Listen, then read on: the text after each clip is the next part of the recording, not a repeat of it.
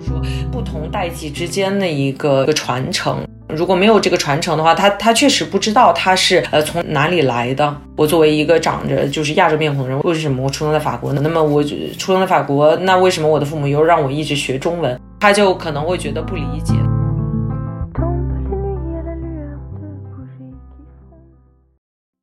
哎，开始了啊！巴黎不定期，Paris imprévu，期待和你的不期而遇。Hello，嗨，大家好，我是莹莹。大家好，我是玉文。特别开心，今天又来和大家一起聊天。大家最近有没有就是在巴黎的街头或者在地铁上看到一个那个海报哈？就是一个身穿黑衣服的人像坐在一个像狮子一样的这个动物上面的一个海报。其实这个海报呢，它就是最近就是法国国家移民史博物馆正在展出的一个亚洲季的两个展览其中的一个。那么这两个展览呢，一个呢是关于呃自一八六零年以来东亚和东南亚移民的历史，那另一个呢就是有十位中国的先锋派艺术家他们的移民经历给他们的艺术创作带来了一些影响。然后我们就发现这个展览的一个策展人是我们的老朋友，对不对？对的，特别开心，我看到一个老朋友呃做的这么大一个，我觉得应该算是前所未有的一个展览，就是我指他那个展览的。内容啊，这一次我们非常荣幸啊，今天能够请到这一次展览的策划人，我们的思萌，有请思萌，欢迎思萌，大家好，我是思萌。那首先我想和大家介绍一下我们的思萌，这个要隆重的介绍一下，思萌呢是我们法国国家科学研究中心的终身研究员，呃，社会学的博士。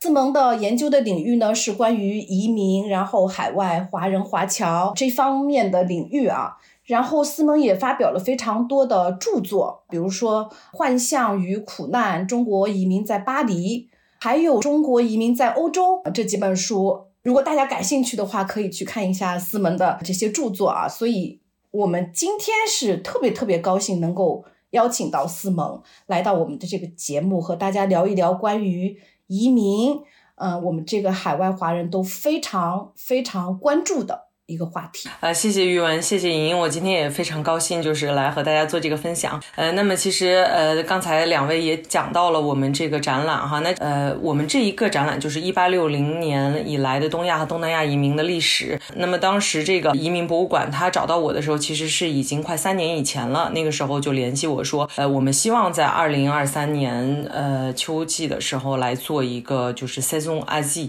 呃，其中就有两个不同的展览，想希望呃邀。邀请你来做其中一个移民历史展的这样一个学术策展人，然后我当时一开始是比较。犹豫的，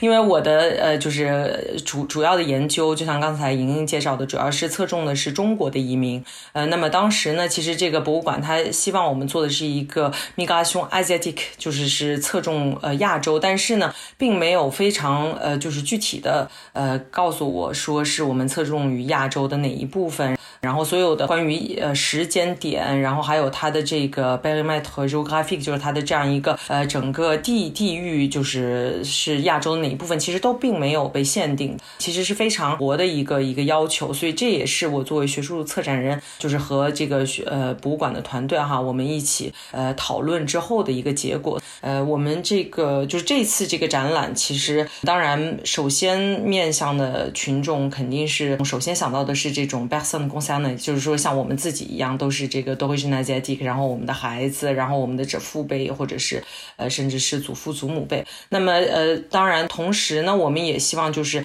嗯，能够通过这个展览来让就是更多的法国的普通的群众来了解我们这些亚洲移民的历史，因为，呃，这是在法国历史上啊是第一次在一个国家就是规模的博物馆里来讲这个东南亚的移民的一个历史，而且这么长的一个时间跨度，然后又是这么广的一个这个国家的这样一个呃不同的国别的亚裔移民，那么在。这个法国历史上是第一次。我记得我们看到的时候都觉得还挺自豪的。就是我们这样这一代的人走进里面去看的时候，我们就会觉得特别有感触。对我来说，我就是对，就是最后那几个部分印象特别深，就是当我们这个群体或者整个亚裔亚群体开始发声的时候，那个群那个可能它也是彩色的原因，是对我的印象很深。然后我们在那面墙呢有一个小小的看到一幅就是用铅笔画的一个素描，然后我们在里面看到了思萌，然后我们就觉得是一个彩蛋。嗯，对，这个是第五部分，其实是我们就是前面四个部分其实都是按时间点来的。那么第五个部分呢，其实我们当时的设想就是说想要做一个 section transversal，呃，那么它是一个主题形式的一个 section，然后呃，它主要想聊的就是关于呃我们亚裔在这边受到的一些刻板印象呀，然后包括受到的一些歧视，包括亚裔和他们的后代是怎么去发生的。那么这个其实我们是希望从一八六零年就开始，一直到现在是。一个长时段的，那么呃，因为很多人都觉得啊，这个尤其是不是做研究或者他们就是对于亚裔了解不太深的一些法国人，他们觉得啊，那这个提到种族歧视呢，都是呃针对这个北非的移民或者非洲移民的一些歧视，而而对于亚裔，他们觉得啊，那我们对你们都是一些很很积极的一些刻板印象，比如说你们成绩好啊，数学好啊，那这就不叫歧视，或者这就不叫这个种族主义，但实际上这个呃也是种族主义的一种表现形式，就是它即便我们可以。说它是一个 depositive，就是 still deep depositive，但实际上它的这个后果还是会比较严重，因为比如说在我们的一些呃就是实证研究里面会发现，有一些小孩子他们就会希望不停的去迎合这个家长或者是老师希望他们成绩好的这样一种期待，那么其实会给他们造成一种就是在法语里叫做 surcompensation，就是说过度补偿。爸爸妈妈说啊，你他们是他娃耶或者是成绩好，那他们就不能允许自己成绩不好，或者他们就会加倍的呃去他娃耶也好，或者怎么样让父母让老师开心。那实际上他们这个时候小孩子他自己并不是一定是快乐的，所以说其实这也是为为什么我们说这种就是呃 still deep depositive 它也可以是这种 unbacked negative，所以呃这种成见啊也是应该需要被去除。那么所以说呃最后刚才玉文讲的这个就是这个素描呃其实是前前两年就。就是新冠之后，呃，针对这个亚裔的种族歧视，它是呃越来越被激化了嘛。所以说，在马克龙他当时宣布就是第二次呃要这个公费的帽就是封城的时候。呃，当时在推特上面，不知道大家有没有关注，就是有一些呃推特的用户，他就是在网上就是煽动大家去排华，然后反华，然后去袭击一些中国人和亚裔。嗯，那么这个时候，当时有很多呃亚裔的后代的这样他们的后代或者是一些协会，他们就发声了。所以说，他们把这些呃不同的推特的，就是用户告上了法庭。在展览里面，我们所展的这幅画，其实是当时我们去参加那个，就是他当。次年三月开庭的时候的一个庭审的现场，对，因为大家可能知道庭审是不允许拍照，也不允许就是录音的，所以说当时是就我自己做一个笔记，然后当时交给一个专业的一个呃 dessinateur，然后他他在画的这个庭审的。哦，原来是这样。我一直以来有一个疑问啊，我也今天刚好有这个机会可以请教一下。呃，像我接触的这个家长群体，基本上来说呢，我们可以把它叫为一代移民。呃，我也解释一下，一代移民就是说，呃，从小是在中国长大的，然后成年以后移居到呃国外，移居到海外，这叫一代移民，对吧？呃，然后他们的孩子呢，其实大部分是出生在法国，然后在法国长大的，然后我们叫他是二代移民。就是其实像我或者玉文，或者是我们这个年代的很多在法国生活的人，基本上是这个组合的群体。我的问题就是，这一代移民和二代移民这两个不一样的群体啊，就是在你的研究或者你的这个领域里面，你觉得哪一代他们对这种呃歧视啊，或者像刚刚你说的这种刻板印象，哪怕它是积极的，就是他们会更加敏感一些？因为我就是发现一个比较有意思的一个现象，就是很多一代移民。他们在遇到一些情况或者一些情形的时候，其实他们不是太确定，就是这样子做或者别人这样对我，他算不算一种歧视？呃，还是说是我想多了，或者是像你刚才说的这种积极的刻板印象，他们觉得这根本就不是一个歧视。那我就是中国人，我就是亚裔，我数学很好，这是应该自豪的一件事情。所以他们是不确定的。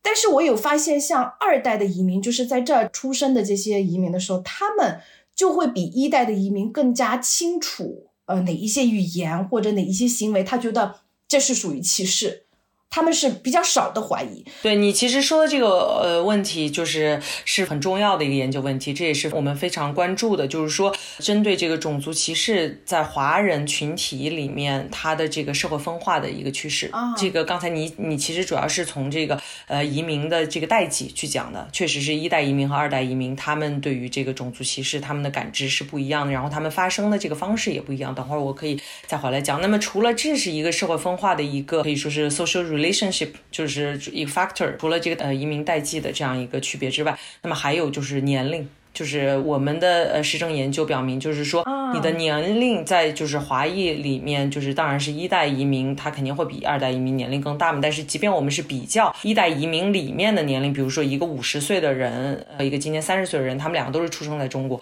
然后他们都是作为以一代移民的这样一个身份，就是到法国来。那么年龄呃越大，他这个 report racism 的这样一个趋势就越低啊呃，那么这个当然其实是我们可以用这个，就是社会学有一个概念叫做 socialisation raciale。就是呃你的社会化，但是是这种非常针对种族跟种族有关的这样一些社会化的这样一个过程是不一样的。呃，尤其是你作为，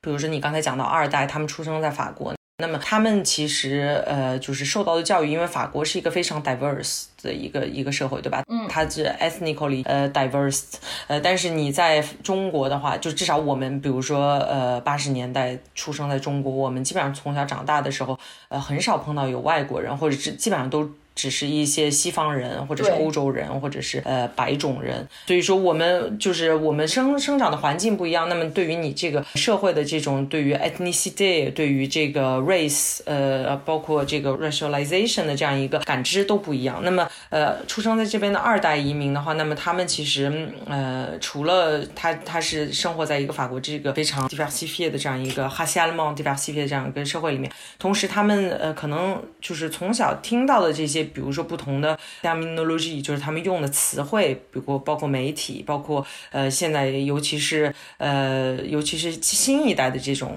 如果我们比较他们是呃零零年和九零年出生的这些后裔哈，就是 descendant descendant，那他们其实呃所用的词汇也不一样，因为呃整个社会里面用的，呃现在在在法国社会里，如果大家去看一些主流的媒体，不管是 Le Monde、La Libération，或者是这种什么呃 Le Monde Diplomatique，就是大家。呃，有越来越多的 débat intellectual，就是都是在讲跟 has racialisation 有关的，关于呃 decolonization，呃，关于 coloniality，呃，那这些词可能在二十年前，基本上即便是在法国的这种 debat intellectual 里面，呃，也是不太会出现。那么所以说，其实它是有一个社会变迁的过程。那么这个社会变迁又和这个你刚才讲的这个移民的这个代际，呃，就是结合在一起。那么呃，除了这些之外呢，当然还有这个 class social，就是说你的这个社会的阶层不一样，那你对于这个 h a s i s m 的或者是 discrimination 的感知也不一样。因为有的时候，比如说这个底层的一代移民，他们其实是对 h a s i s m 的这样一个概念，基本上停留于就是在路上被人打劫，或者是被人抢，或者是被被钱包被偷了，或者或者被人打了。对吧？那这个二零呃一六年、二零一七年的几次大的 manifestation，这个就是游行啊，都是华人举行游行，都是跟这个有关。呃，那么这个如果是呃一个一个一个白领，那他的所碰到这种哈西们，可能就并不一定是他走在一个比如说九十三省的一个治安不是特别好的一个街区被打了、被抢了，因为他可能根本就不会去九十三省，对不对？呃，因为他所碰到的这种哈西们，他可能又是以不同的其他的形式表达出来，比如说可能是呃他在公司里。的这个上升碰到了一个瓶颈，比如说呃提拔他的一个白人同事，而不是提拔他，或者是在给他们的这样一个工资上、待遇上会有不一样的薪酬的不一样，这也是带来了一些困难。就是你刚才说的，有的时候一些一代的这种 skilled migrants，就是一代的，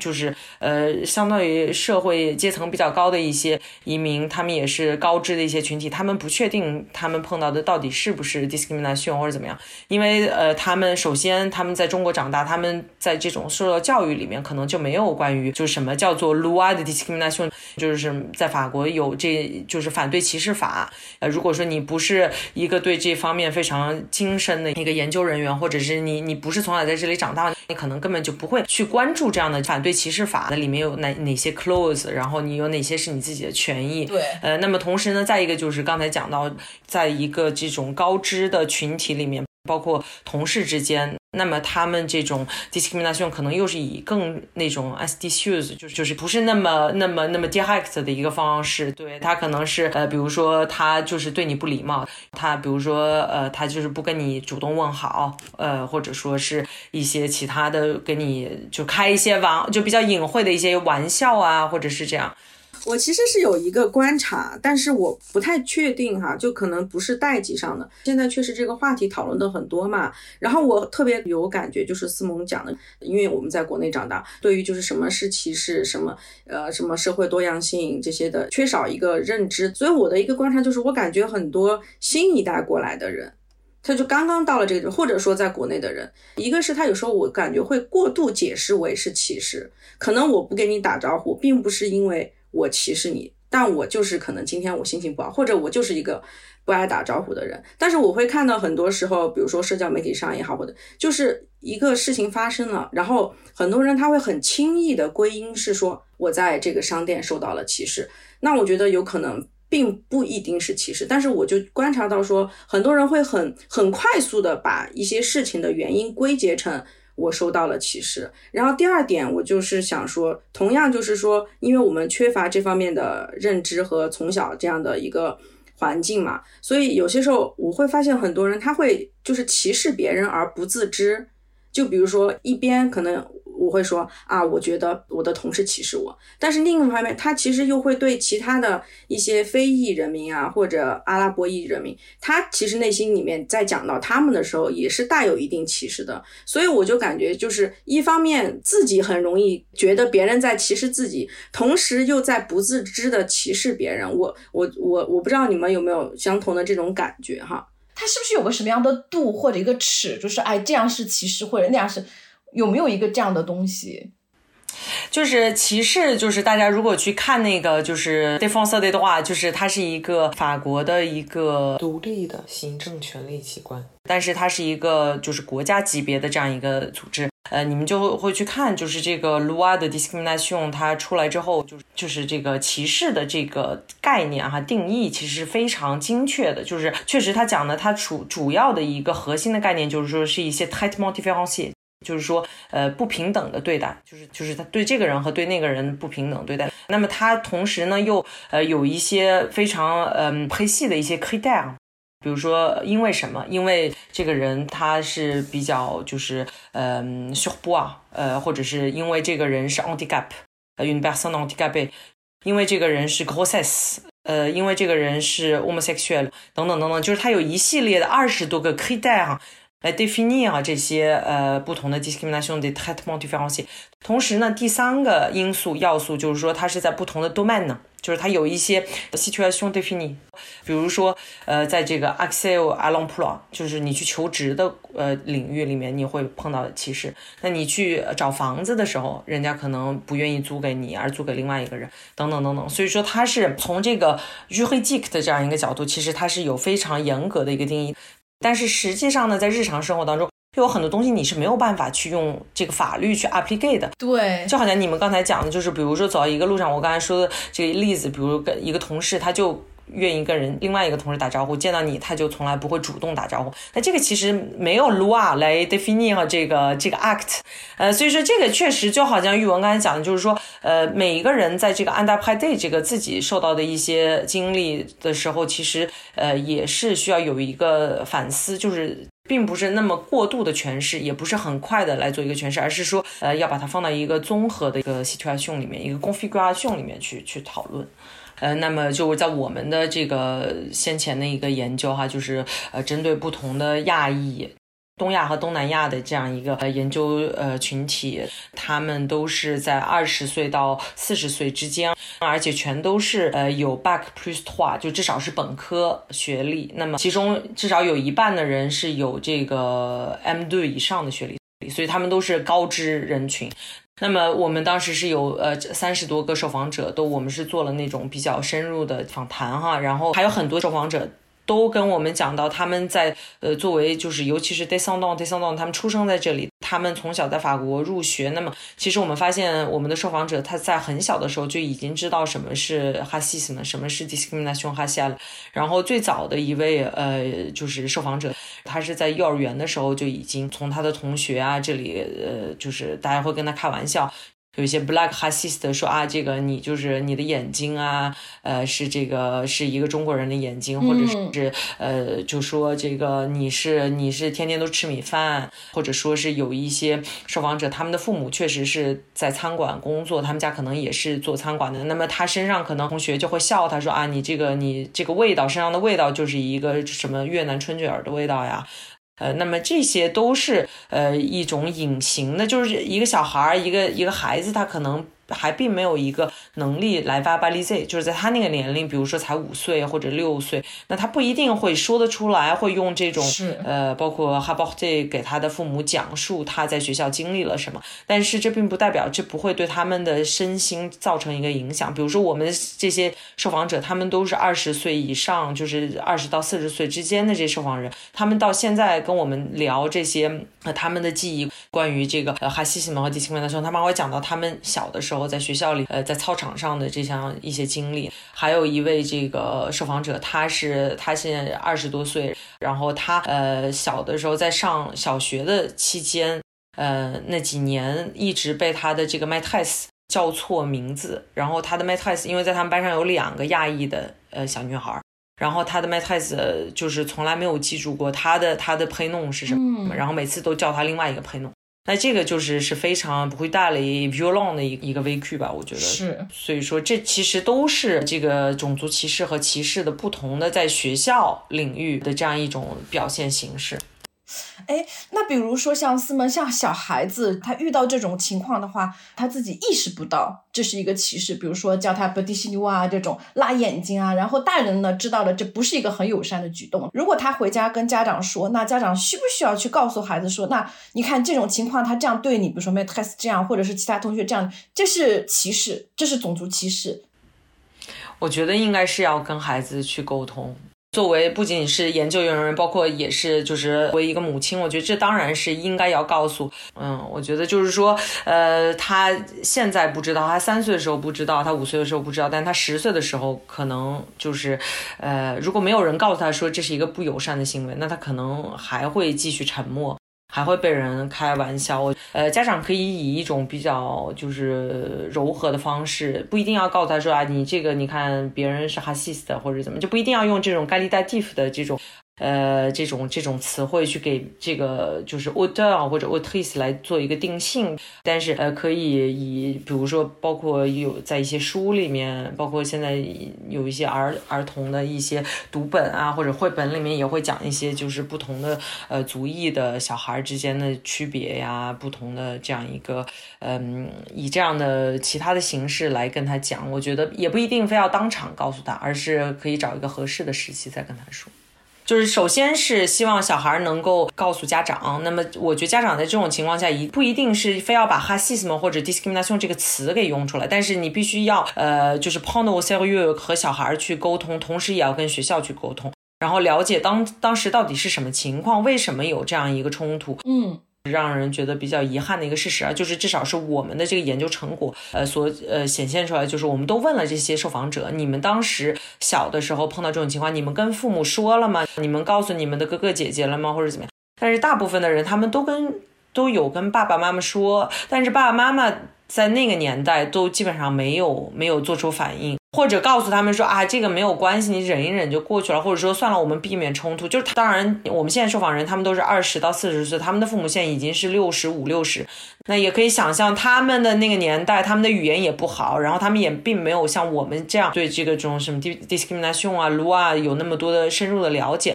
那他们可能当时确实是没有办法去跟他们的孩子去讲这个东西。但是我觉得，作为我们这一代的父母，一定要呃有这样一个 conscience 意识，有一个 conscientization 的这样一个一。一个过程，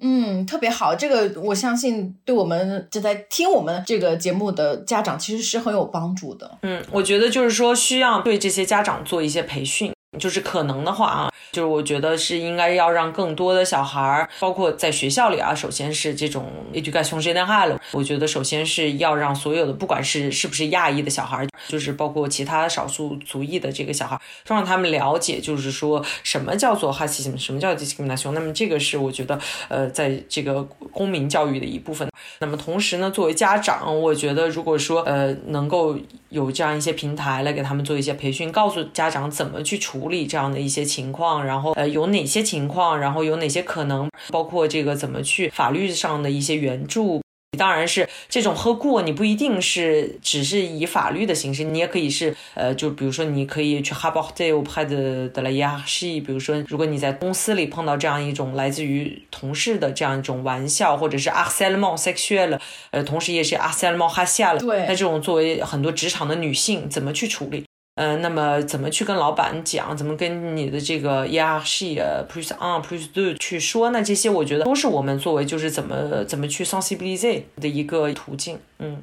就说到这儿，我就想起现在就是高校里面都是全体员工和学生都要上一些相关的培训课嘛，就是一个各种情况应该怎么办，哪些情况是真正的就是会有伤害，因为有些时候我们确实会很快的就觉得别人对我怎么样，我就要举报，但有时候其实倒还不至于，就是确实要综合考虑，就包括家长，我觉得有时候也是，因为有些家长我觉得可能会稍微。有一点玻璃心，他会有一点风吹草动，他就要怎么怎么样写信。而且我刚才听就是听大家讨论的，我会感觉就是说这个其实很多时候就是缺乏了解、缺乏认知嘛。就还有那个什么，你们家都是吃大米饭什么什么，就是因为认知不够多，所以才会局限于在这种刻板的有限的认知里。其实会不会有可能说别人歧视我们，但是他是不自知的，就是他他也不明白。他是在伤害我们，他以为这是正常的那种。对我相信，可能确实有小孩子他会嘲笑你说你身上是臭的，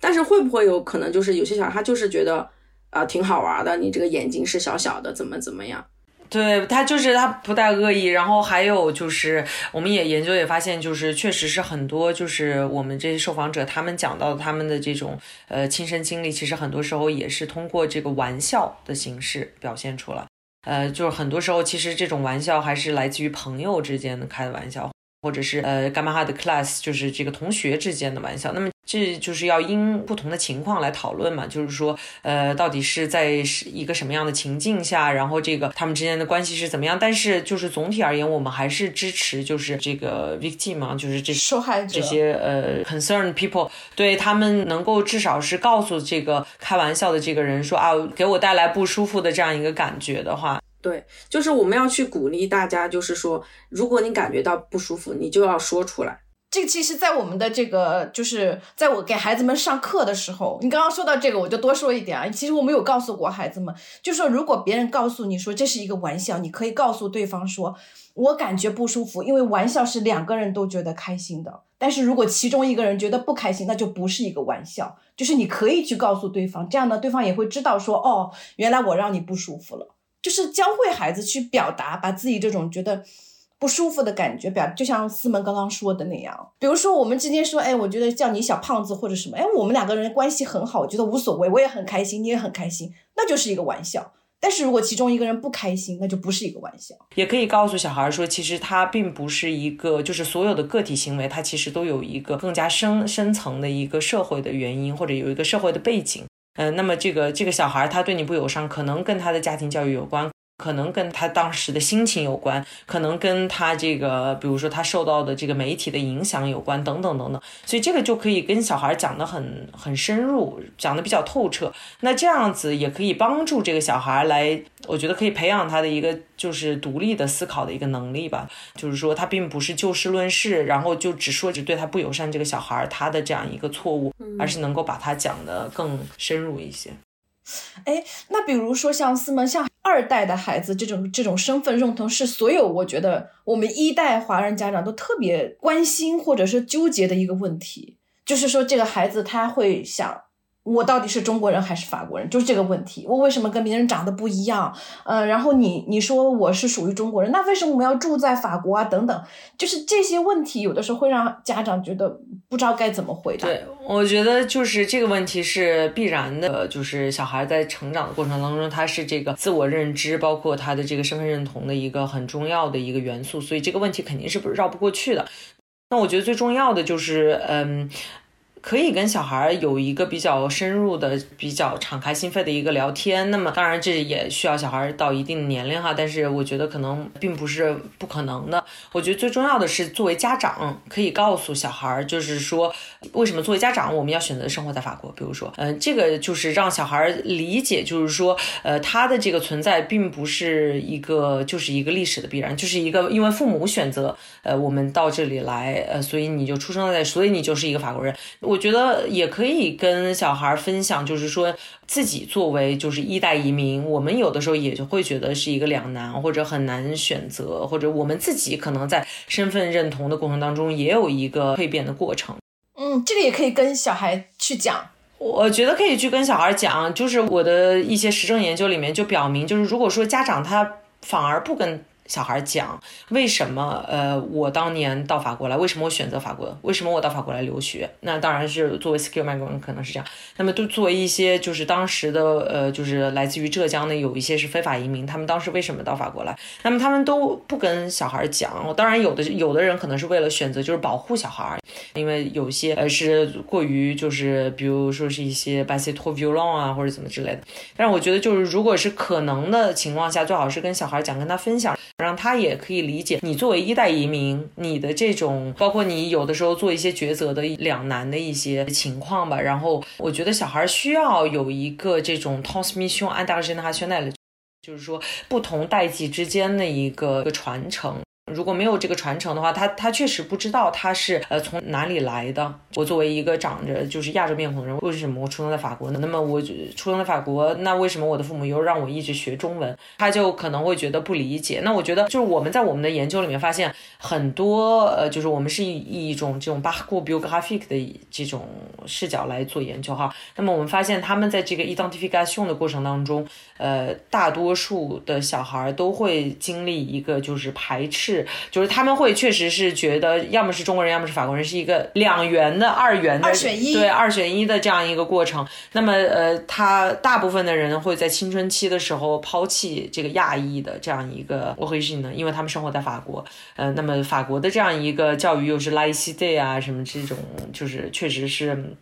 也不鼓励，就是呃，比如说其他语言的教育啊，不不像加拿大，比如说你可以有双语教学或者三语教学，呃，那么就公立系统里面哈，那么所以说这种情况下就会导致这些青春期的小孩。大部分都会有一个排斥这个亚裔的 origin 的一个过程，但是呢，他们进入到成年呢，就是初期的时候，也会就是呃越来越多的，就是对自己的这种 origin 的 Asiatic 有更多的一个思考。那么，嗯，很多时候是需要有一个有一个这个 t a v a i s h u 就是他这个自我的一个自我构建的一个过程。那么。呃，最后其实大部分人他能够找到这种阿贝 Z 的这样一个过程，其实都是呃接受自己既是中国人又是法国人，就是并不是非要在这里面选一个，而是你可以有的时候更是中国人，更是法国人，但是实际上你是没有办法摆脱这两者的。这个工作你作为家长没有办法帮你的小孩做，必须要小孩他自己来经历这样一个 p r o c e s s i o n。但是我觉得，作为家长能够做的就是说，呃，跟小孩分享自己的一些经历，然后也告诉他说啊，我是怎么走过来的，或者我碰到了哪些困难。呃，我可能也会觉得，这个作为一个移民的这样一个角色，或者在这样一个移民的身份里面，呃，也有一些困难的地方，就是父母也可能会碰到一些困难。这个特别重要，太好了。玉文，你还有其他的问题想要问问思门的吗？啊，我可能就想问一下，就是之后思萌的研究会聚焦在哪些问题上？嗯，我现在个人比较感兴趣，就是我们呃之前有一个比较大的项目是跟那个疫情有关的，那么现在这个项目已经完全结束了，然后我们这本书呃是一本新的英文的，就是 Open Access 的书，马上会在博瑞呃出版社再再会出来，呃，那么我现在下一步的新的一个 empirical 的一个一个研究，呃，当然包括刚才跟你们讲的，就是所有这些跟呃 racism discrimination，包括这个 socialization on 双进呢，就是呃幼儿和那个儿童的这个社会化，就是这个，比如说什么时候呃他们会有一个意识，就是说我有一个 conscience raciale，就是说我会意识到我自己是一个呃亚洲亚裔的这样一个后代，然后为什么我们班的同学里面也有呃来自于非洲的小朋友，然后呃怎么去就是这种 perception 哈下了在小孩之间，然后包括呃青少年之间是怎么来来来 s u p e r 的，这是我个人。比较感兴趣，所以其实也是我刚才讲的，我们这个研究的，呃，就是我们有一些材料，但是还没有完全分析，就是出来，这是一个呃聚焦的一个问题。然后另一个新的、完全全新的一个，嗯，enquête empirique 是关于养老的，哦，就是华人和亚裔的老人，呃，他们在法国是怎么去，就是呃怎么去养老，包括怎么去终老。对，就是这个这个话题也是作为，尤其是我们这一代，我不知道你们俩是不是独生子女，但是作为独生子女，可能都会比较纠结的一个问题。是的，包括就是我们现在碰到的，就是我们现在做了已经做了一些前期的访谈，然后我们发现在这边的华人的老人哈，呃，基本上可以分为两个大群，一个群体就是说他们是呃，比如说八九十年代来的，然后他们是来自于浙江或者福建，他们。当时来的时候是壮年，他们现在老了，他们在法国，呃，就是有有他们的，他有他们，他们也工作过，然后他们现在拿退休金，然后这是第一类。然后第二类就是，其实他们是在国内退休，然后呢，他是他们的子女作为这个就是一代移民，呃，已经在这边生儿育女，然后就是呃生活在法国，但是呢，他们又是呃独生子女的父母，那么他们也希望就是能够呃 s a p o r 的了，就是来跟他们的子女团聚。那么现在呢，呃，就是这也是很大的一批老人是这样子，就是他们是在国内拿退休金，然后现在呢，基本上是这种像候鸟式一样，呃，过来住。几个月，然后再回国，然后还跑得动的时候还可以。但是如果有一天他们跑不动了，他们在哪里养老？他们谁？他们在哪里终老？这是我们比较关注的一个一个话题。嗯嗯，太好了，这个真的是我觉得特别有感触啊！你这么一说，像我们都是很深。对对，真的真的真的，我们就是独生子女嘛。反正我是独生子女，然后我确实会面临这个问题，就马上我爸妈就要进入候鸟式 养老。那么他们其实在这边候鸟式养老也会碰到一些困难，但是同时呢，也有一些就是比较有意思的家庭的问题，就是代家庭的代际问题。因为就是刚才我们讲了很多，就我们的育儿观其实是一个这种就是代际的问题。那实际上，如果有我们的父母又来到法国的话，那么他们和他们的这个孙子或者孙女这一辈儿怎么去相处？那这个里面可能又会有一些新的研究议题，比如比如说这个我们这一代的这个父母可。能对和我们的上，我和我们自己的父母的育儿观可能会有很大的冲突，呃，或者是会有一些不同。那么这个时候怎么去处理，那也是呃另外的一些话题。对，还有那种中法家庭，然后和就又不一样了 那种两个家庭的碰撞，住在一起，太多有啊，太多好的课题了这个领域里面。然后我还想说一点，就是说，其实我们刚才在谈论这些身份认同啊，然后归属感啊等等这些。就是像我们这样生活在这片土地上的移民啊，就是我们有这种文化和身份的这种共同性。那这种群体性的怎么说？像我们今天聚在一起聊一聊，或者是像你说的之后的养老，就爸爸妈妈过来，他其实都有一个群体性的支持。其实这个对生活在海外的。我们说异乡人其实是不是非常重要的一个一个群体性的？我觉得这个是比较重要的一个支持，而且就是刚才我讲的这种呃候鸟式养老的这些老人，他们其实基本上都是新进到法国来的。嗯那么他们在法国基本上很多人都不会法语，呃，他们也可能没有很很好的英一个英语的基础。那么这个我们就发现，他们就其实这这这些群这种父母群，其实在呃这个微信上已经存在很多年了。呃，那嗯他们之间就会有一些沟通，他们相互去嗯交流，有的时候是讲讲他们和这个他们的儿子或者是女儿之间的不和呀，然后这样子他们同龄人之间可以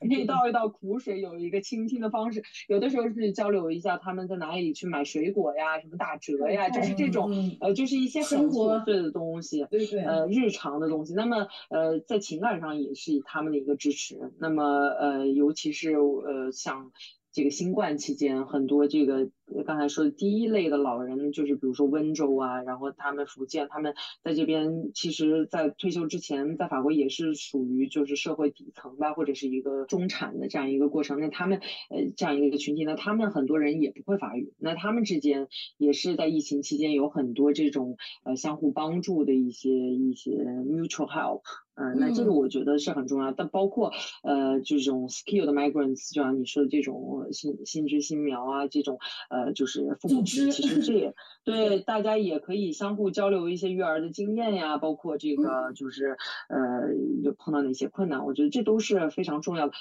嗯，那我我个人就想说，这个这种呃 social group 当然是非常重要，这种 social 呃 sociability 啊什么之类。但是同时呢，我觉得嗯，当然它也有一个就是杜布勒通少，就是说呃，嗯使得呃，因为你可以在这个群体内部，就是这种呃华人群体社群内部找到很多资源，这种资源可能可以满足你的日常的生活，尤其是这种老人的老人群啊、父母群啊等等。呃，那么同时呢，呃，就会是导致有其中的一些成员啊，他可能并不会去和这个本地的对融入法国本土的一个社会，尤其是他的语言如果很不太好的话，那他可能啊呃就会觉得，那我没有必要去，我在这边即便是比如说我已经六十多岁了，我不会法语，那我只要住在十三区或者住在嗯。美丽城，那我跟其他的这些人都讲中文就可以了。那么其实这其实也是对于他们融入本地社会、本地生活的一个阻碍。嗯对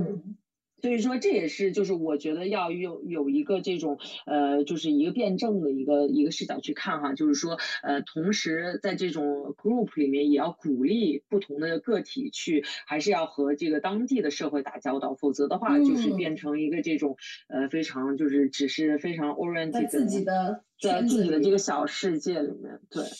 是啊，特别好。其实这也是我们就是想做这个播客节目一个很大的初衷或者说动力吧，就是我们希望让生活在海外的我们所有的华人可以把他们自己每个人的故事说出来，不单单是在他们这个生活圈子里面的，就是我们可以打破这个圈子，去听更多的，比如说留学生群体或者妈妈群体，或者像你们学术界的这个群体，就是各个群体，然后包括法国的这个主流社会也是。就是帮助大家可以看到，在这样的一个，就是你有你的故事，我有我的故事，然后我们大家都把故事说出来，能够更更多的相互了解，这也是我们想做这个播客节目一个很大的一个初衷吧。怎么说？也谢谢思萌和我们畅所欲言，然后说了非常多，我觉得帮助非常大，对我们有一些思路或者一些想法，我相信也肯定给到大家很多的启发。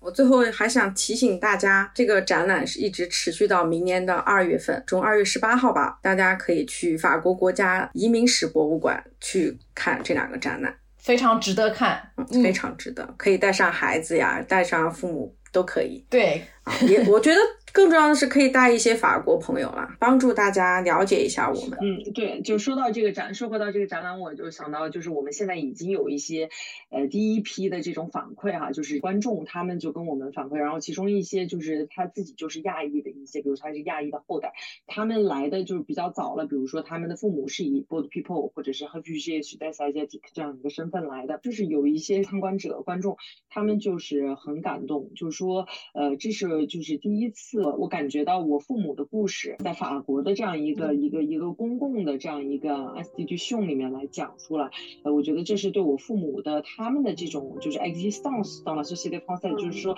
我的父母为什么我的父母他会住在法国呢？呃，但是他们又是亚洲人，为什么他们会住在这里？我现在明白，就是这些二代啊，他们会说，呃，当然从这个家庭的故事里，我可能会听到一些，虽然父母有的时候并不会完全的分享或者是呃讲讲述，但是呢，呃，就是至少是在有这样一个 exposition，让我觉得好像是有一个 legitimation，就是说去呃让他们的这样一个存在被合法化的这样一个过程，说明在法国有一个这种 exposition public，s'intéresse à eux à nous，呃，所以说这个我觉得可以跟自己的就是家人一起去，呃，那么也像你们刚才说的，就是可以带上一些法国朋友，这样也也可以能够让更多的法国的这种跟对亚洲并没有太大关联的这种观众吧，是嗯，让他们也更多了解和看见。对对历对史被展示出来，真的，我刚才也觉得很感动。特别特别需要去看，很有冲击性。我们看的时候就觉得哇，太好了！谢谢两位萌，谢谢嗯思萌，也谢谢大家的收听。好了，那我们今天就。Pour plein de gens, c'est la magie, l'amour, les baguettes, Paris.